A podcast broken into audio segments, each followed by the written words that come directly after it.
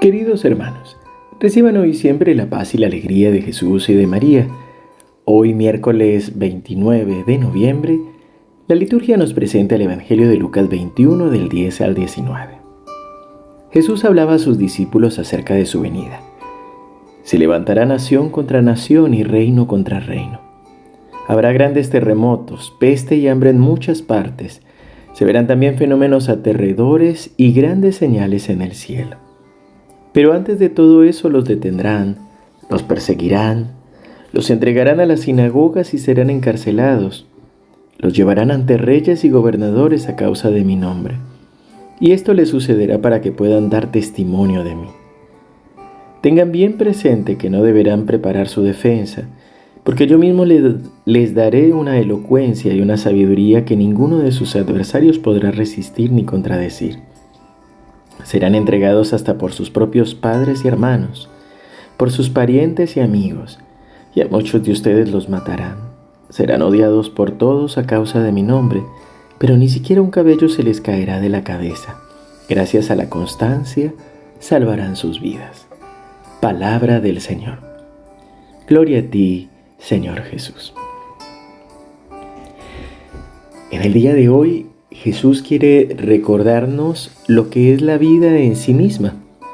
Muchas veces pensamos que la auténtica paz es la quietud y la ausencia de problemas, pero en realidad sabemos que la ausencia de problemas solo se dará en el cielo, en la vida eterna, pues los problemas y las dificultades hacen parte de nuestra vida y de nuestra vida cotidiana.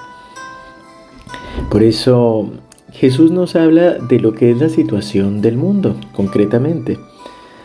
Levantarse nación contra nación, reino contra reino, especialmente en los corazones que no han tenido la experiencia del amor de Dios o que nos dejamos llevar de a poco por el odio, por el egoísmo, por las heridas, por el dolor, terminamos siempre de guerra en guerra. La reina de la paz nos dice que no hay paz en el mundo porque no hay paz en las familias y no hay paz en el corazón de los hombres. Pero solo Jesús puede darnos esa auténtica paz. Habrá terremotos, peste y hambre, fenómenos aterradores, grandes señales en el cielo. Lo que Jesús nos está tratando de recordar es que todo en la vida, todo en la tierra es pasajero y que realmente no podemos poner nuestra confianza ni en las personas ni en las cosas. Me refiero a la confianza total. Por supuesto, necesitamos confiar en alguien o en algo para poder seguir adelante. Pero nuestra confianza total, total, solamente puede estar en Dios, que no se muda ni se mueve. Jesús también, además de que nos recuerda que van a haber grandes señales y dificultades, en el mundo, nos habla también de que seremos perseguidos.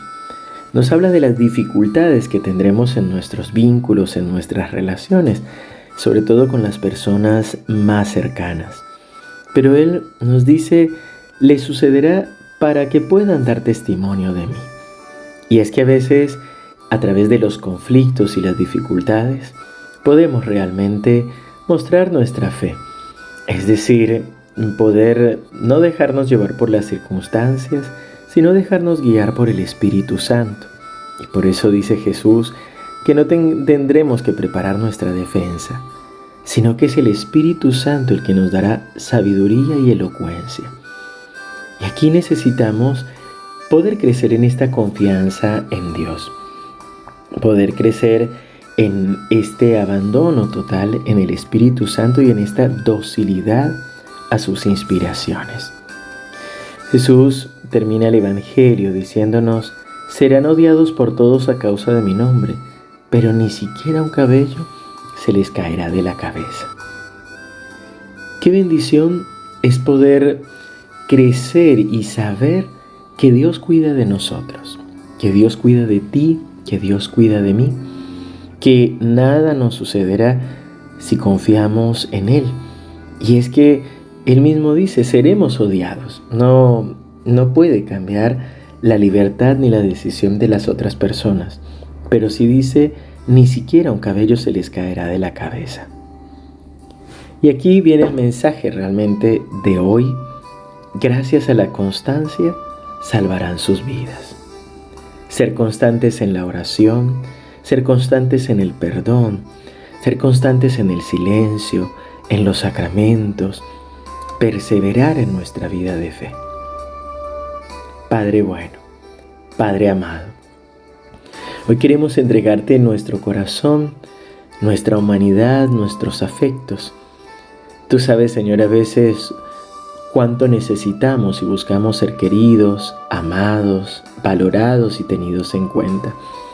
Pero solo tú, Señor, puedes llenar nuestro corazón. Señor, nuestra vida está en tus manos. Hoy queremos confiar en que tú nos cuidas, en que tú nos sostienes, en que tú nos guías. Tú guías nuestras palabras, tú guías nuestros pensamientos. Señor, aquí estamos, nos abandonamos y nos entregamos a ti.